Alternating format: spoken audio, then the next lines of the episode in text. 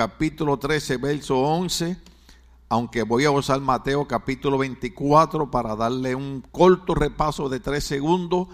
Seguimos en nuestro estudio del libro de Apocalipsis. Gloria en nombre del Señor. Entre ellos tocamos algunos subtemas, pero le dejamos el título principal como el libro de Apocalipsis. Gloria en nombre del Señor.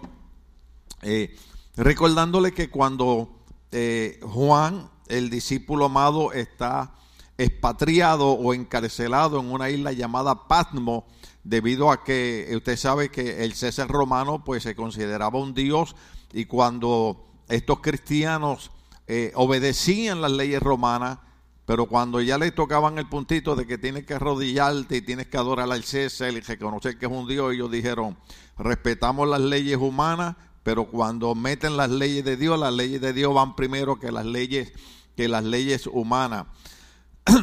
De hecho, tengo una, una, foto ahí en mi teléfono, pero estoy transmitiendo por, por Facebook allí, donde en una ocasión el doctor Martin Luther King dijo que la iglesia existe para crearle conciencia al Estado de lo que es la moral que Dios quiere para la nación. Cuando una iglesia pierde ese sentido de ser la conciencia del Estado, ha perdido el poder y la gracia del Señor. Yo quiero que ustedes entiendan que la idea del doctor Martin Luther King era que nosotros no olvidásemos que nosotros como cristianos no estamos aquí para complacer a los políticos ni complacer las leyes inmorales que ellos están pasando, donde están haciendo tratar de ver que nosotros los cristianos somos los chicos malos de las películas. Pero nosotros tenemos que persistir en seguir predicando la palabra de Dios, en seguir predicando la moral de Dios, en seguir predicando lo que Dios quiere que nosotros hagamos en nuestra vida. Amén.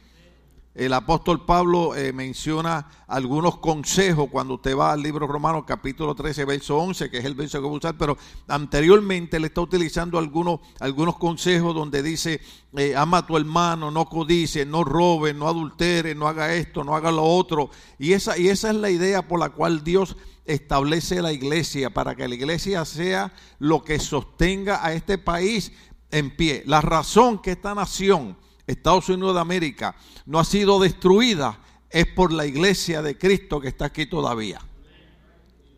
Entonces, una de las cosas que habíamos hablado es que cuando Pablo, eh, eh, perdón, debo decir Juan, escribe a la iglesia desde la isla de Pasmo en prisión, siendo ya de edad 80 años que lo están poniendo a trabajar, eh, lo sorprendente es que él escribe este libro utilizando símbolos, pero le envía un mensaje a la iglesia.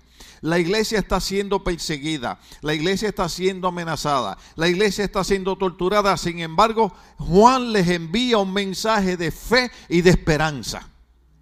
Ahora, a mí me toca eso porque tal vez usted no se ha dado cuenta, pero lo sorprendente es que en Estados Unidos de América, una nación que siempre proclamó a Dios como el Dios de esta nación, Hoy en día la iglesia cristiana en Estados Unidos de América está siendo perseguida. De tal manera que si yo traigo un mensaje en desacuerdo, no odiando, no diciendo que odiamos las personas que tienen una ideología de, eh, de su, de su, ¿cómo lo pongo? De su manera de pensar en cuanto a su sexualidad, si yo traigo un mensaje de eso, entonces me acusan que estoy trayendo un mensaje de odio y me encarcelan. Ahora déjeme decir algo. Nosotros no creemos que debemos odiar a la gente que tiene una ideología de su sexualidad diferente a la que nosotros pensamos. Debemos eh, eh, considerarlos como seres humanos eh, siguen siendo familia, siguen siendo miembros de, nosotros, pero no podemos estar de acuerdo con una ideología que el Dios que nos llamó a nosotros, que el Dios que envió a Cristo a morir por nosotros, que el Dios que ha transformado nuestras vidas, nos dice desde Apocalipsis hasta el Nuevo Testamento, Pablo en el Nuevo Testamento dice, el hombre ha dejado su uso natural, juntándose hombre con hombre y mujer con mujer. Y Pablo dice, eso es en contra de la naturaleza. Pero la iglesia está siendo perseguida porque cuando nosotros expresamos ese punto, no de odio, no de rechazo, sino simple y sencillamente que no estamos de acuerdo, como no estamos de acuerdo con el hombre que es un abusador con su esposa, el hombre que humilla a su esposa, el hombre que maltrata psicológicamente a su esposa, el hombre que golpea a su esposa, no estamos de acuerdo con eso. Porque ninguna mujer debe aceptar maltrato de su marido. Yo mujer estaría hasta de pie gritando, aleluya, gracias Señor. Porque la idea que le han metido a la mujer en la cabeza es, la mujer tiene que someterse a su marido. Sí, eso es verdad. La Biblia dice que, que, la mujer tiene que obedecer a su marido, pero también la Biblia dice, el marido ame a su mujer como Cristo ama a la iglesia. Y el marido que no trata a la mujer como vaso frágil, Dios no oye las oraciones de él. Entonces hay un montón de cosas que nosotros a veces los cristianos malinterpretamos, pero el meollo del asunto es que nosotros la iglesia estamos siendo, buscando el, gobierno, algún punto político por donde poder atacarnos, alguna ley por donde tratar de cerrarnos las iglesias. Usted ve cuando empezó la pandemia, si el pastor MacArthur no es el que motiva a otros pastores y se levanta en contra del abuso del gobierno, hubieran cerrado todas las iglesias. ¿Qué pasó finalmente? Que la constitución de Estados Unidos y la Corte Suprema aprobó que ese pastor tenía razón todo el tiempo. Pero el gobernador de California le mandó a cerrar la iglesia. Le cancelaron un contrato que tenía de un estacionamiento que pertenece a la ciudad para que él se viera obligado a cerrar la iglesia. ¿Qué es eso? Persecución religiosa. Pero cuando, cuando Juan escribe a la iglesia en la época de Roma, en la época de Apocalipsis que estamos hablando, Juan le dice, en medio de toda esa persecución, en medio de lo que está pasando, Dios sigue estando con nosotros. Y hoy en día, en contra de toda la persecución política, Dios sigue estando con la iglesia.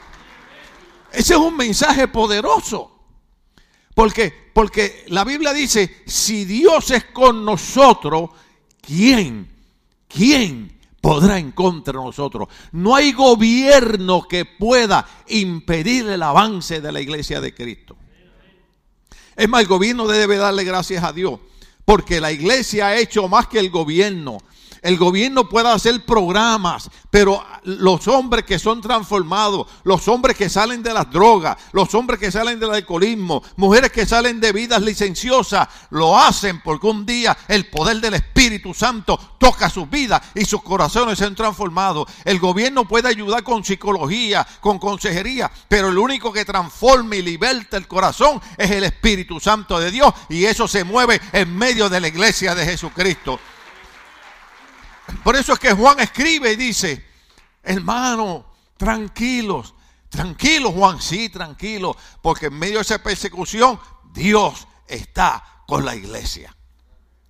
Entonces, una de las cosas que nosotros explicamos es que el mensaje principal del libro Revelación o el libro Apocalipsis es la segunda venida de Cristo.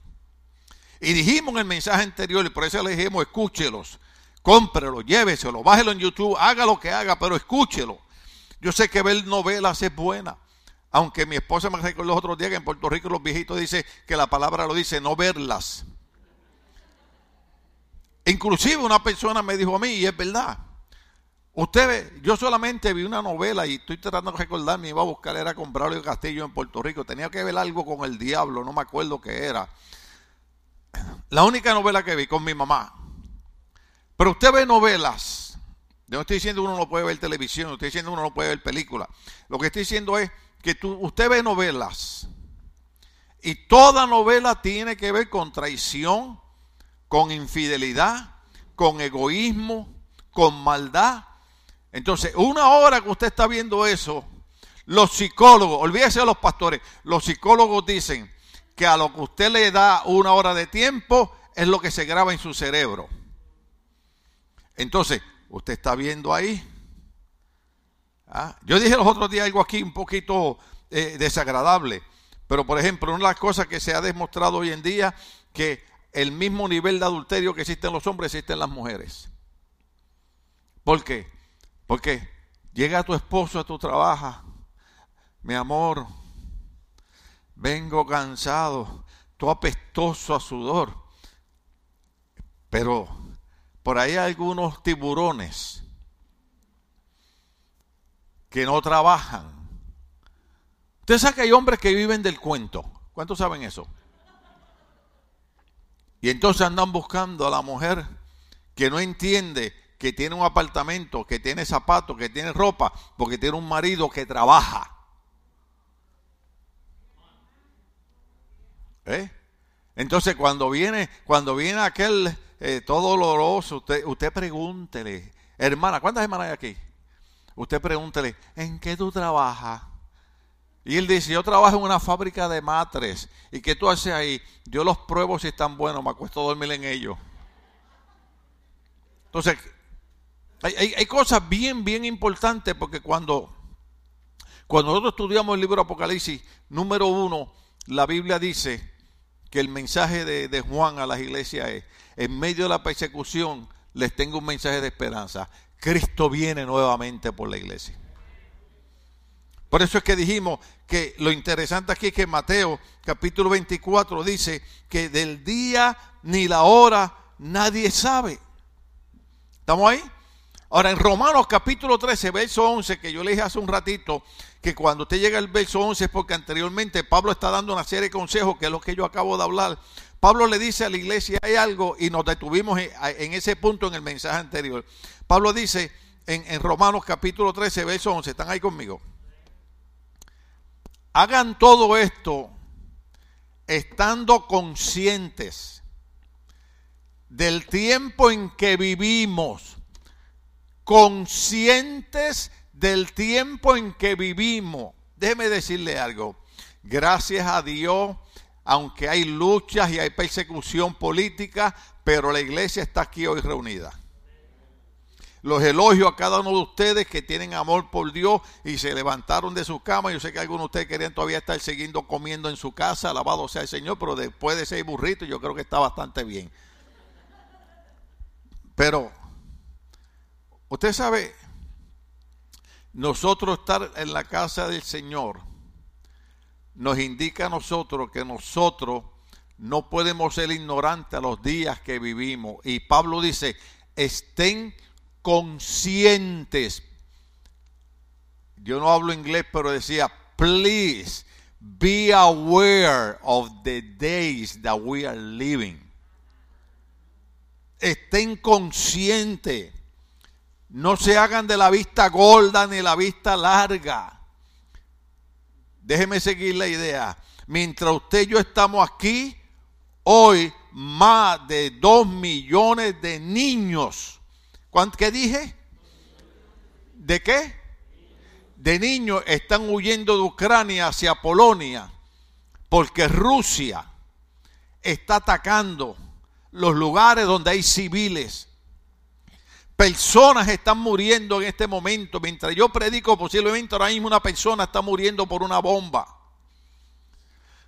Capítulo 38 del libro de Ezequiel se profetiza que Gog y Magog antiguamente ese era el nombre de Rusia, bajarían del norte, no solamente a atacar a Ucrania, vendrán a levantarse en contra de Israel. Entonces la Biblia dice, cuando tú veas todas estas cosas, Romanos capítulo 13, verso 11, tú tienes que estar consciente del tiempo en que vivimos. Nosotros aquí estamos bien, pero eso no significa que los tiempos están buenos, los tiempos están malos, los tiempos están peligrosos. Yo sé que es más fácil ir en la iglesia. Una de las cosas que nos gusta a los latinos es venir a una iglesia porque viene un profeta dando profecía, porque viene alguien que hace milagros. Todo eso es bueno, hermano, pero usted sabe, usted sabe una cosa, más adelante hablaremos de esto, pero hago un alto aquí. Usted sabe que una de las cosas que la Biblia dice que en los últimos días el diablo vendría haciendo milagros y prodigios para engañar a la gente. Y si fuese posible a los escogidos. ¿Por qué el diablo va a hacer eso? Porque sabe que a la gente lo que le gusta es eso. El diablo dice, mientras yo le haga milagros y prodigios, la gente me va a seguir. Y una de las ideas que estamos tratando de hacer en la iglesia que aunque nosotros creemos en los milagros de Dios, aunque nosotros creemos en los dones proféticos y los dones espirituales de Dios, pero estamos tratando de enfocar que la gente aprenda a vivir por la palabra escrita, porque va a llegar un momento que no es ver milagro, que no es escuchar profecía, va a llegar un momento que es solamente que la palabra de Dios está escrita en el corazón de carne, como le dijo Dios un día, escribiré mis palabras no en piedra, sino en corazones de carne, y tú tienes que estar seguro que la palabra de Dios está escrita en tu corazón, haya milagro, no haya milagro, haya profecía, no haya profecía, tú sepas en el Dios en que tú has creído. Ahí me gusta el apóstol Pablo cuando dice, yo sé en quién yo he creído y estoy dispuesto no solamente a predicar el Evangelio, sino a morir por el Evangelio. Job decía, yo sé en quién yo he creído y sé que es poderoso para aún del polvo de la tierra levantarme. Eran hombres que no dependían de milagros, eran hombres que no dependían de profetas, eran hombres que no dependían de interpretación de lengua, eran hombres que pretendían de que la palabra de Dios escrita era más poderosa que cualquier cosa que se pudiera mover en el mundo. Y eso estamos tratando de sembrar en nuestros corazones, la palabra del Señor. Y dice, dice Pablo, estemos conscientes del tiempo que vivimos. Iglesia, yo sé que es difícil. Yo sé que no es fácil, pero déjeme decirle algo. En mi, país decimos, tanto está la gota del agua cayendo sobre una piedra hasta que la rompe. Déjeme decirle algo. No puedo predicar sin hablar del coronavirus. Con excepción de los científicos allá en Wuhan, Rooney, en China, que fue donde supuestamente empezó el virus, que tal vez con un microscopio hayan visto el virus. Pregunto yo aquí, porque me puedo equivocar, pero pregunto, ¿alguno de ustedes ha visto el virus? No ha visto el virus. Honestamente, ¿cuántos de ustedes creen que el coronavirus 19 existe? ¿Cuántos de ustedes creen que el coronavirus, si usted no se cuida, lo puede agarrar? Entonces, usted cree en algo que no ha visto y no puede creer en la venida de Cristo que no ha visto. Yo estaba meditando esta madrugada y decía, Señor, esto es increíble, pero es que esto es una analogía. Yo estoy en uno de los estados de la nación con mi familia, estoy usando mascarillas, sanitizers, estoy manteniendo distancia y yo no vi, yo no vi cuando el coronavirus se metió a mi cuerpo. Y yo no quiero ni recordarme los días que yo viví, hermano. Es más, déjeme decirle algo. No importa cuánto dolor de espalda yo pelee, no importa con cuánta lucha yo tenga que batar, lo que sí tengo que decirle es que vi a Dios poner su mano y sacarme de un hospital y estar aquí hoy en pie diciéndole a ustedes que todavía Jesucristo está sentado en el poder del trono y de gloria. Yo quiero que ustedes entiendan que montones de personas han entrado a hospitales, inclusive montones de personas han entrado a hospitales para operarse un dedo y han salido muertos por COVID-19. Y hoy estamos aquí. Entonces, ¿cómo es posible que nosotros no quiero que nadie se ofenda, estoy tratando que usted comprenda, estoy tratando de hacerle conciencia, como dice Pablo. ¿Cómo es posible que nosotros usamos mascarilla? ¿Para qué? Para protegernos, eso es sabio. Usamos sanitizer, le decimos a la gente, solamente la familia, acérquese. O si usted ha estado cerca de alguien positivo, por favor no llegue a la iglesia por protección a los hermanos. Estamos teniendo todas las precauciones habidas y por haber. Sin embargo, las precauciones que tenemos que tener para que un día estemos preparados para ser levantados por aquel que dijo que sonará la trompeta y cuando suene la trompeta los muertos en Cristo levantan primero y luego nosotros los que quedemos seremos levantados. ¿Por qué no podemos creer eso? Creemos en, perdone la expresión, en un maldito virus que ha matado montones de siervos y siervas de Dios y familiares y no podemos creer que Cristo viene por su iglesia. Nosotros no hablamos de fanatismo, no hablamos de extremismo, pero cuando usted lee Romanos capítulo 13, hay un montón de cosas que Pablo aconseja que no hagamos.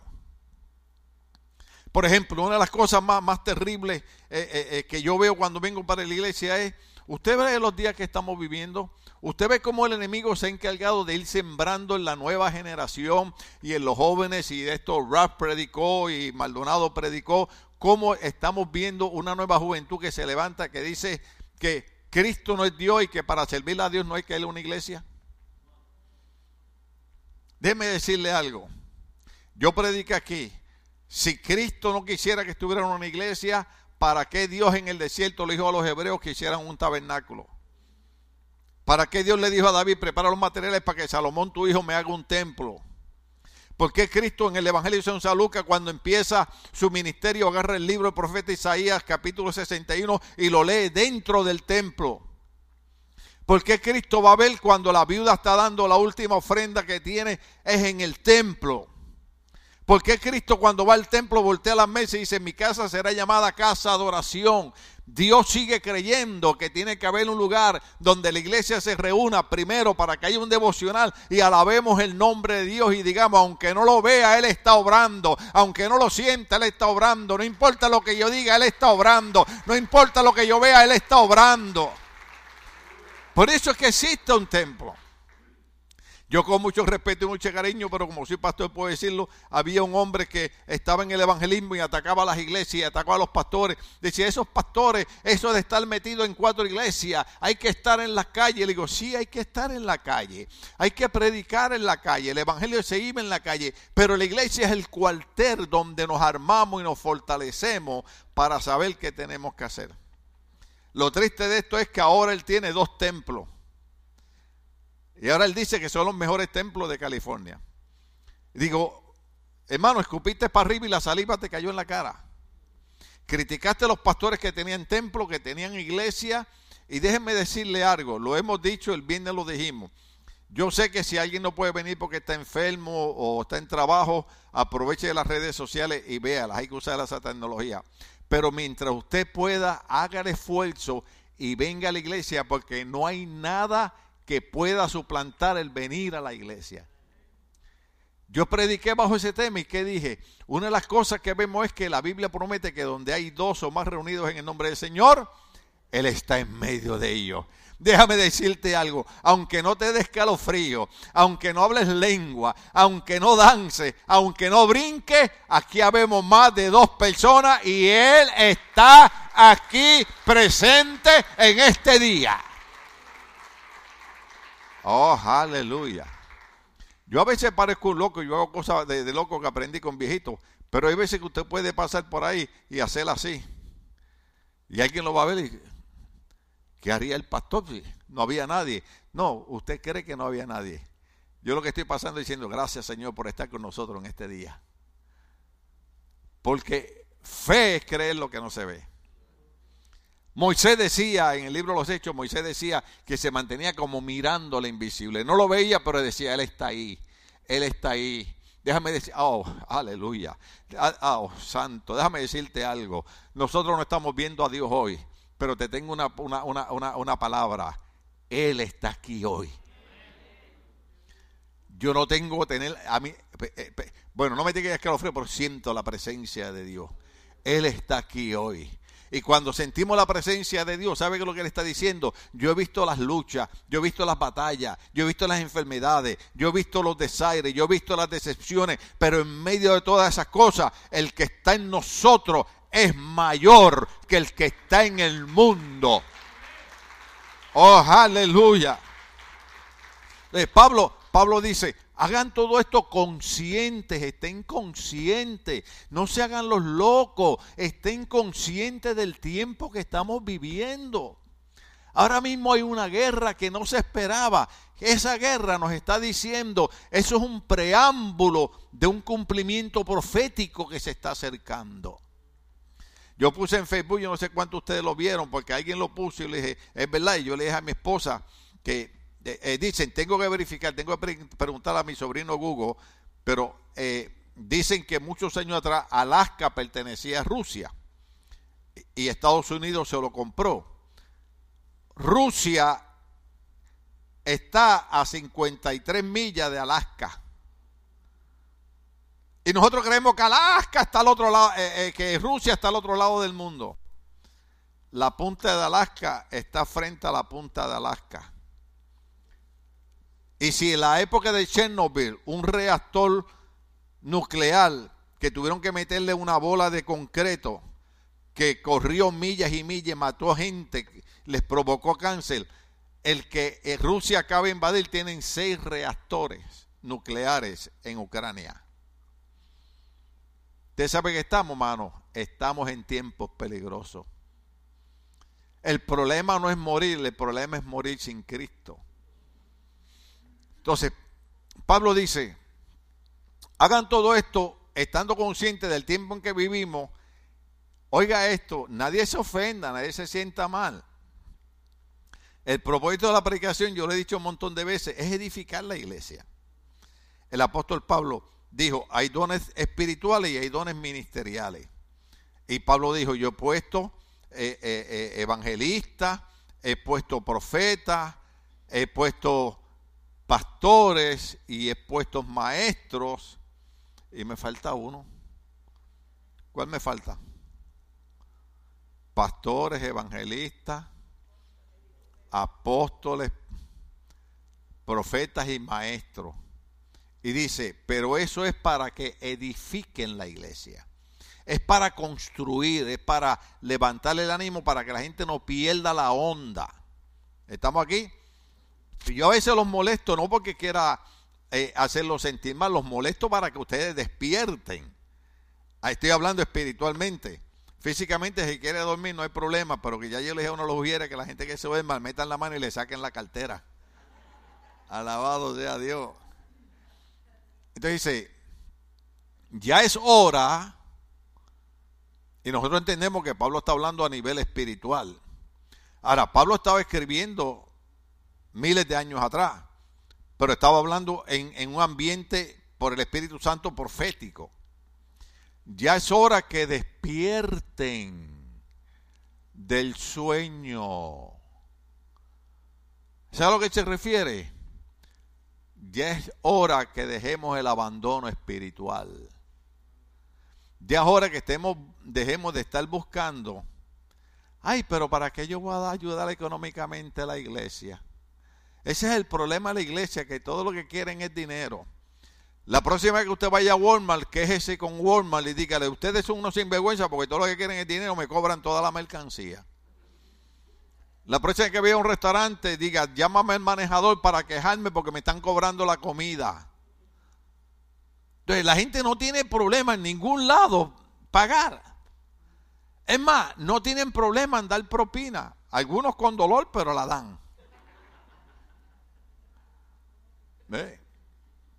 Yo cuando veo que son personas hispanas, pues les ayudo un poquito más. Cuando son gringos, digo, este como que no me quiere mucho, pero digo, ¿cuál es el mínimo que se le puede dar? Pablo lo que está hablando es de ese sueño del abandono espiritual. Cuando pueda voy a la iglesia, cuando no No, no, no, hermano. Tenemos que despertar. Los días que estamos viendo, dice Pablo, estemos conscientes del tiempo que estamos viendo, y es hora que despierten del sueño.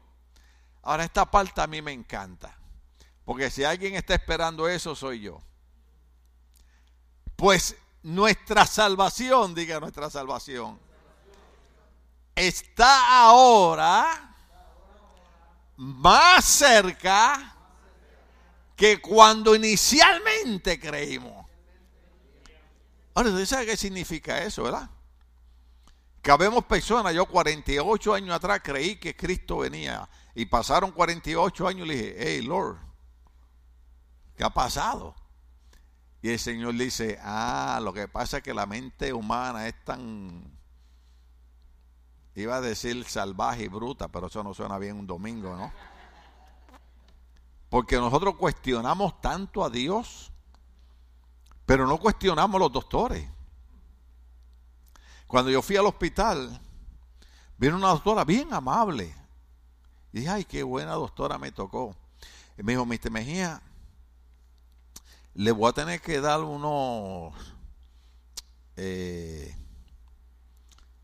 estas cosas que la gente usa cuando está triste para ponerse alegre. Esta es eh, esteroides. Le tengo que dar esteroides porque le tomamos placa y ya tiene el COVID neumonía, ya tiene la pulmonía del COVID. Y tengo que darle esteroides, me dijo. Nosotros le decimos esteroides porque nosotros los hispanos somos unos campeones cambiando los lenguajes.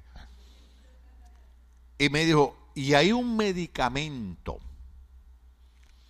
que está aprobado para casos de emergencia que solamente se puede dar cinco días. Pero es lo único que hay para salvarte la vida. ¿Usted cree que yo pensé dos veces decirle a la doctora que me diera el tratamiento? Yo dije, primero, primero, aquí hay una persona bella, linda, guapa, elegante. Y el mundo no puede quedarse sin mí. Luego dije, tengo mi esposa, tengo mis hijos, tengo mis nietos. Yo no quisiera este medicamento porque ella me está diciendo de un medicamento que ellos no saben si trabaja o no trabaja. Ellos lo aprobaron de emergencia. Y yo le dije a la doctora, así con mi inglés africano, le dije, doctor, whatever you need is necessary. For my condition in this moment, Go ahead. You got my permission. Y me metieron venas, agujas por aquí, agujas por acá. Y yo dije, pero me están volviendo Frankenstein esta gente aquí. Y oxígeno, una cosa. Yo me sentía como un viejito de 100 años, hermano. Pero el punto es este. ¿Cómo es posible que nosotros aceptamos que lo que un médico nos dice está correcto y está bien. Y nos arriesgamos. Porque el problema es, yo tuve una cita con mi doctor hace par de, par de días. Le dije, mire, yo quiero que usted me explique a mí cuáles son las consecuencias de los medicamentos que me dieron al hospital, porque pasé tres días con un dolor aquí en el pecho que sentía que me mataba, y otra gente quejándose de dolores de cabeza, y otro de esos aquí, para aquí, para allá. Y entonces los doctores son bien cuidadosos. Dice, no, pues, pues, pudiera ser, alguna gente se han quejado, pero creo que todo está bien. Todo está bien, nada. Pero confiamos en la palabra de los hombres. Que la Biblia dice, sea hombre todo, todo hombre sea mentiroso y Dios sea verdadero. Y gloria a Dios por la medicina. Usted tiene que ir al hospital, vaya. Usted tiene que usar medicina, úsela, no hay problema. Dios sana de diferentes maneras. Pero el punto es, creemos en ello y no creemos en la palabra de Dios.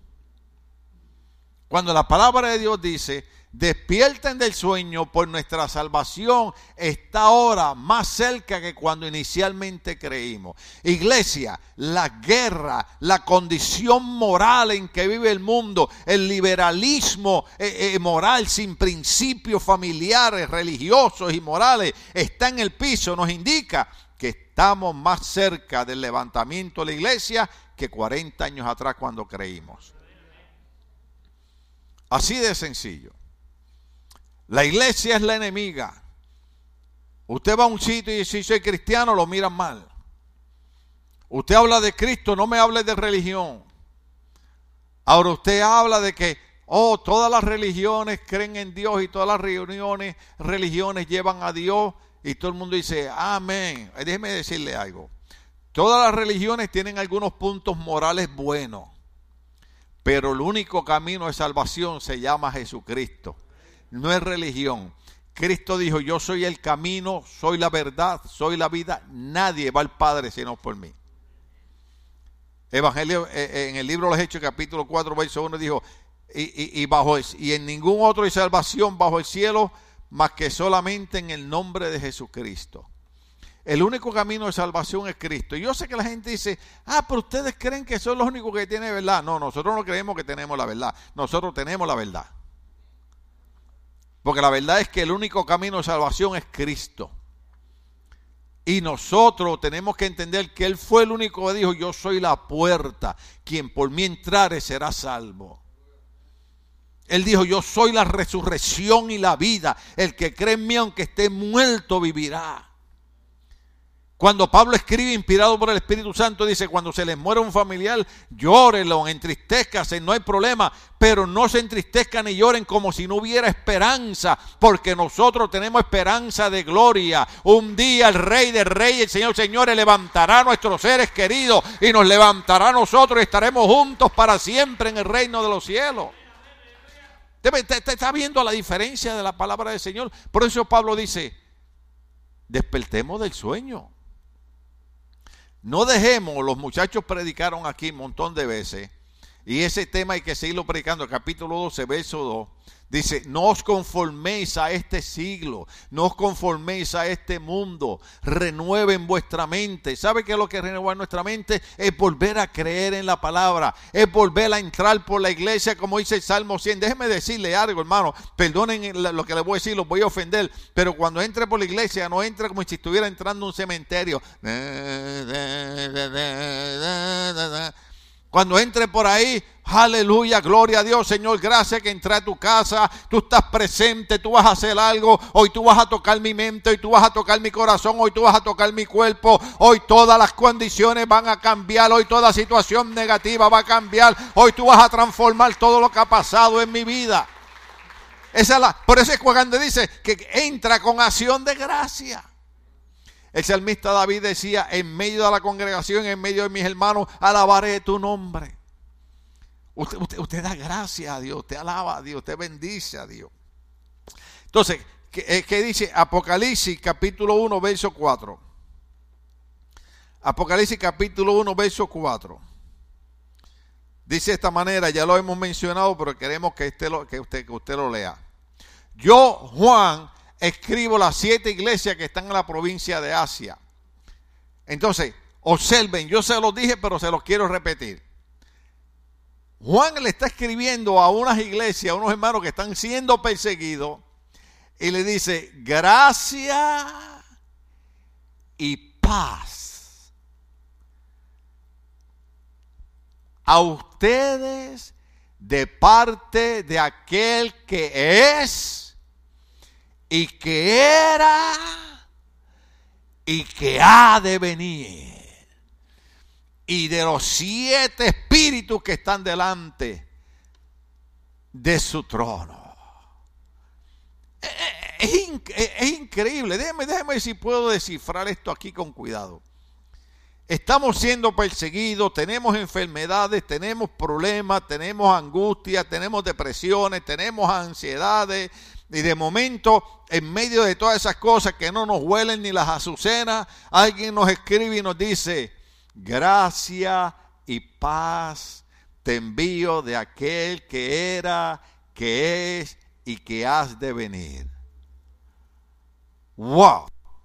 ¿Qué estaba entendiendo Juan en la isla de Pasmo que nosotros no hemos entendido? Iglesia, decía Juan, no importa cuánta persecución, ni enfermedad, ni dificultades haya, el que era, el que es y el que ha de venir, está con su pueblo. ¡Wow! Eh, eh, eh, es sorprendente lo, que él está, él está, diciendo en ese, en ese capítulo. Ahora, es bien importante que usted también vea Primera Corintios capítulo 15, verso 25. Primera Corintios capítulo 15, verso 25. Gloria al nombre del Señor. Dice de esta manera. Porque es necesario que Cristo, diga conmigo, Cristo, reine hasta poner a todos sus enemigos debajo de sus pies. ¿Usted sabe a quién nosotros le estamos sirviendo? Déjeme preguntar otra vez. ¿Usted sabe a quién nosotros le estamos sirviendo? Al que era, al que es y al que ha de venir y cuando venga va a agarrar a todos los enemigos y los va a poner debajo de sus pies. Por eso Pablo cuando escribe a las iglesias dice, en breve le aplastaremos la cabeza a Satanás. Mi hija Estefania una vez vino con una camiseta que decía, cuando el diablo te recuerde tu pasado, recuérdale su futuro. ¿Ah? Porque el diablo es experto en recordarnos lo que hicimos 40, 50 años atrás. ¿Ah? Acuerda, aquí tiene que haber alguien, aquí tiene que haber alguien tan y tan y tan pecador que hace como cuatro años usted decidió meterse a dieta y se comió como 10 donas. Y el diablo a cada rato le recuerda eso. Mi cuñada que está cumpliendo 45 años de casado con, con mi hermano, le envío felicitaciones. Están visitando a sus hijos que están en Portland, Oregon. Eh, puso hermano una dona de azúcar en Facebook, así, así grandota. Y, y, y, yo no sé, a veces yo veo Facebook y lo hago así, lo paso, lo paso, pero cuando vi la dona, ¡pup! me detuve. Y yo dije, ay, sí. Entonces me recordó cuando chiquito que las donas costaban 5 centavos. Y yo era loco con esas donas de azúcar. En, en, en, mi país son riquísimas. Si voy a Puerto Rico voy a tener que pecar. Aunque sea escondida, a las 4 de la mañana me voy a la panadería y las compro. Son riquísimas. Que es el mismo problema del pan mexicano. ¿Por qué usted cree que yo engordé tanto? Yo iba y compraba una bolsa, hermano, de 12 y 14 panes mexicanos de todas clases. Hasta de los chonchitos esos que hacen, de los lechoncitos, y con café, y con chocolate. Me puse como un lechoncito. Alabado sea el Señor. Entonces empieza a dar la, la, la receta de cómo hacerlas. Y yo me pongo a leer las recetas. Y digo, ¿para qué estoy leyendo las recetas si no las puedo comer? No es que no las pueda comer, sino que las estoy evitando por evitar el azúcar, evitar ponerme... Usted sabe, uno va entrando en años y ya no es lo mismo que yo podía comer a los 20 años, ahora después a los 45, gloria a Dios. Mm. Gloria al nombre del Señor. Pero, pero, pero le, le, estamos, le estamos sirviendo, le estamos sirviendo a un Dios que prometió que no importa por lo que estemos pasando, un día todos nuestros enemigos estarán bajo sus pies. Estarán bajo sus pies. Sea el nombre de Dios glorificado. Le salto porque si le sigo hablando de la dona nos va a dar hambre a todos nosotros. Gloria al nombre del Señor. Entonces esta parte también es bien, bien importante. Ya dijimos que la segunda venida de Cristo lo que habla es, eh, digo, la revelación de Apocalipsis y la segunda venida de Cristo. Lo vimos en Daniel capítulo 1, verso 7 al 8. Pónmelo otra vez. Daniel capítulo 1, verso 7 al 8. Gloria al nombre del Señor. Eh, eh, dije, dije Daniel y es Apocalipsis, perdón. Es que, es que voy a leer Daniel 7, 13 también, pero ponme, ponme Apocalipsis primero. Apocalipsis 1, 7 al 8. Gloria al nombre del Señor. Mire que vienen las nubes. Que yo les dije a ustedes que el mensaje de Apocalipsis, la revelación es la segunda venida de Cristo. Miren que vienen las nubes y todo ojo lo verán con sus propios ojos. Esta es la parte que me gusta. incluso quienes los traspasaron, aquellos que lo negaron, aquellos que los blasfemaron, aquellos que dijeron que era mentira, aquellos que se levantaron en contra de Cristo, lo van a venir a ver descendiendo de las nubes con sus propios ojos y por él harán lamentación todos los pueblos de la tierra. Así será. Amén. Así será. Por eso es que Pablo dice, estén conscientes de los días que estamos viviendo, despierten del sueño, porque el Señor verdaderamente vendrá. Y yo sé que este mensaje muchos pastores ya han perdido la fe en la venida de Cristo, mucha gente duda de la venida de Cristo, pero cuando usted empieza a estudiar esto, usted dice, wow Señor, gracias porque me has dado fuerza, porque si algo va a ser maravilloso, va a ser tu venida. Gloria al nombre del Señor. Entonces en Daniel, capítulo 7, verso 13, ahora sí están ahí, dice, en esa visión nocturna, ¿están ahí? Daniel, ahora vamos a Daniel, ahora vamos a Daniel. Capítulo 7, verso 13. Gracias muchachos por su ayuda. En esa visión nocturna vi que alguien con aspecto humano, ¿con aspecto qué? Venía, ¿están ahí? Entre las nubes del cielo. El verso anterior que leímos de Apocalipsis capítulo 1 que decía que él venía dónde? En las nubes. Entonces Daniel, muchísimos años antes, en una, en una visión profética, vio y dijo, vi que alguien con aspecto humano, ¿quién usted cree que es con aspecto humano que él está viendo? A Jesucristo. Venía entre las nubes del cielo y fue llevado al venerable anciano. ¿Quién usted cree que es el venerable anciano? El venerable anciano, que se llama anciano de día, es Dios Padre. Se acercó al venerable anciano y fue llevado a su presencia. Vendrá sobre las nubes, todo ojo lo verá. Daniel lo vio. Entonces, en Apocalipsis capítulo 1, verso 12, si están ahí ya conmigo, Apocalipsis verso 1, 12, dice, me volví para ver de quién era la voz que me hablaba y al volverme vi siete candelabros de oro. Yo sé que voy a las millas, pero es que el material es tan largo. Juan se voltea y ve siete candelabros de oros. Mateo capítulo 5, verso 14.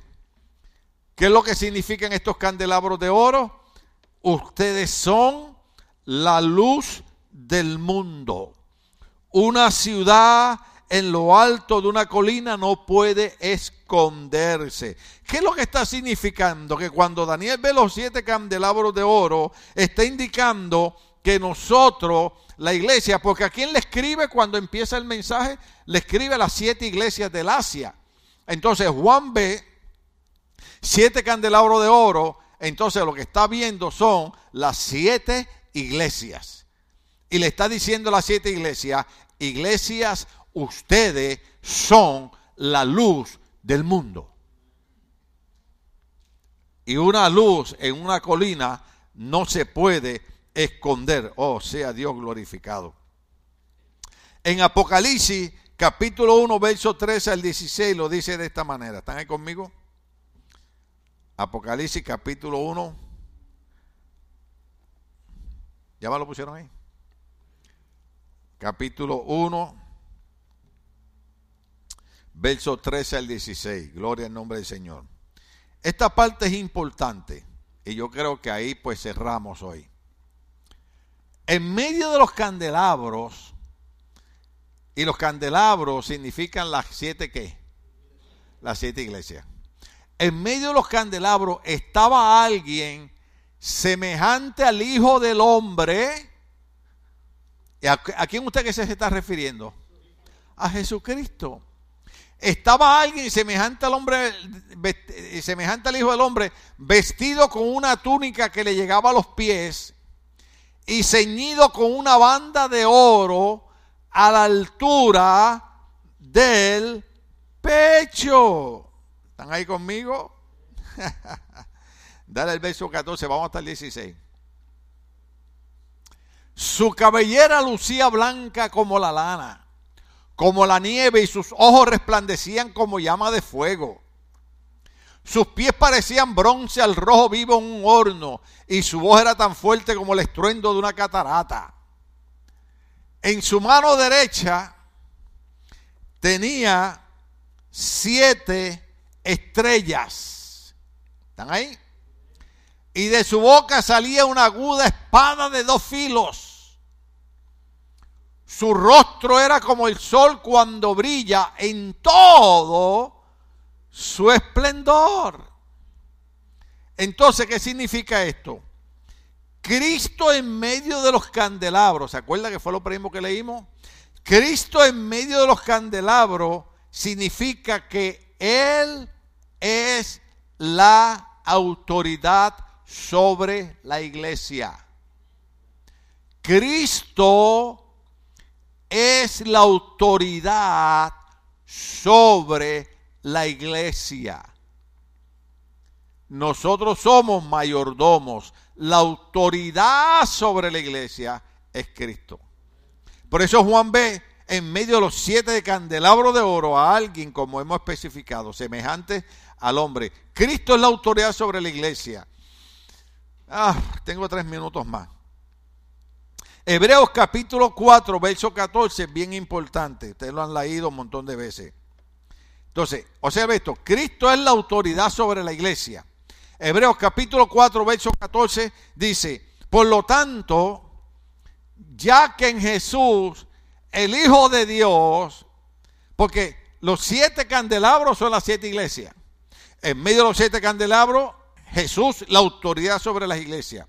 Pero esa autoridad se convierte en alguien maravilloso y es Apocalipsis capítulo 4, verso 14. Dice, por lo tanto, ya que en Jesús, el Hijo de Dios, tenemos un gran sumo sacerdote que ha atravesado los cielos,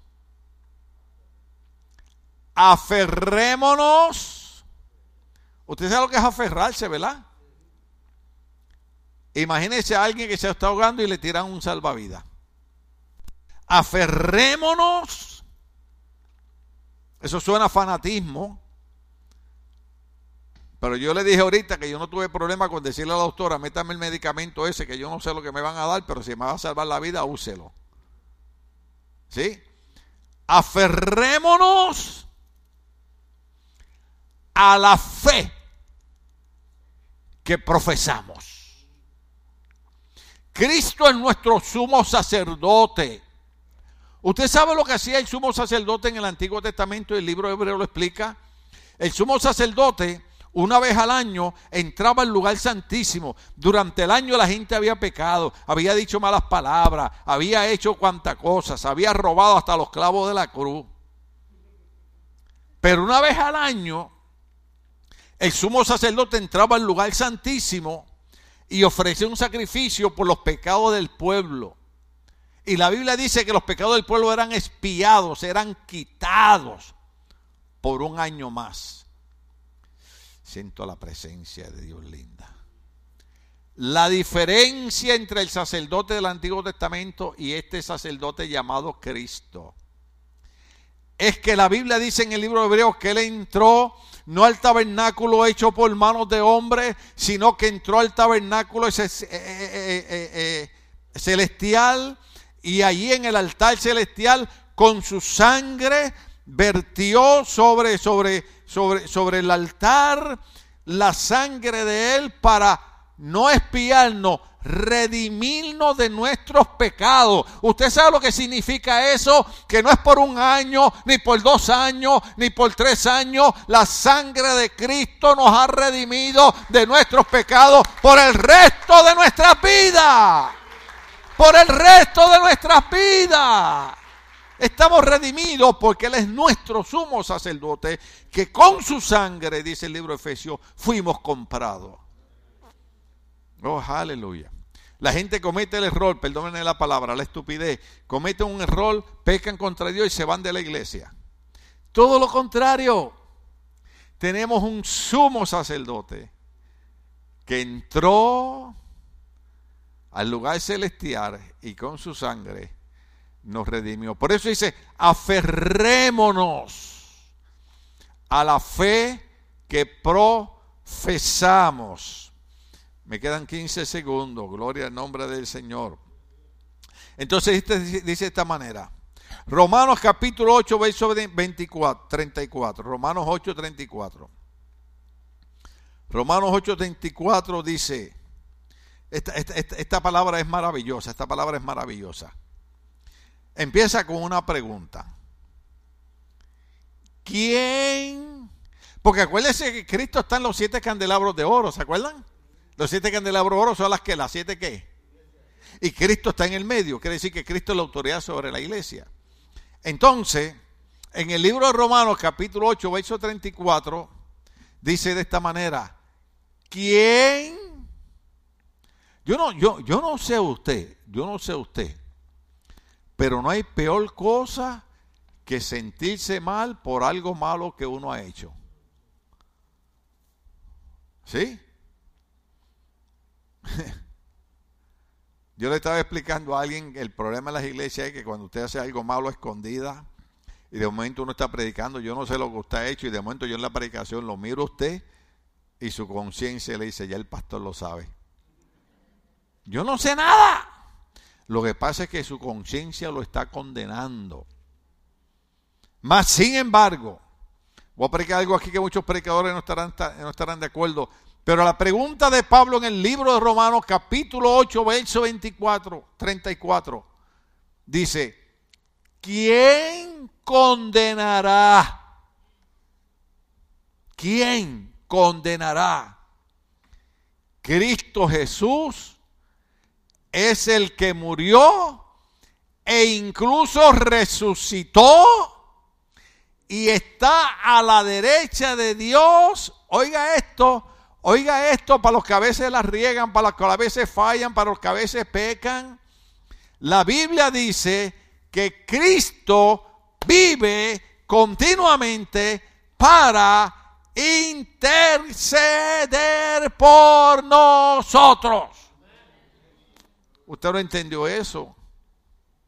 Cuando yo me siento culpable, René, por algo que yo he hecho, y no tengo ganas de venir a la iglesia por algo que yo he hecho, y me siento mal por Dios por algo que yo he hecho, yo tengo que recordar que el apóstol Pablo dijo, el Cristo que es la autoridad sobre la iglesia, que está en de los siete candelabros, intercede por nosotros. ¿Usted sabe lo que es interceder?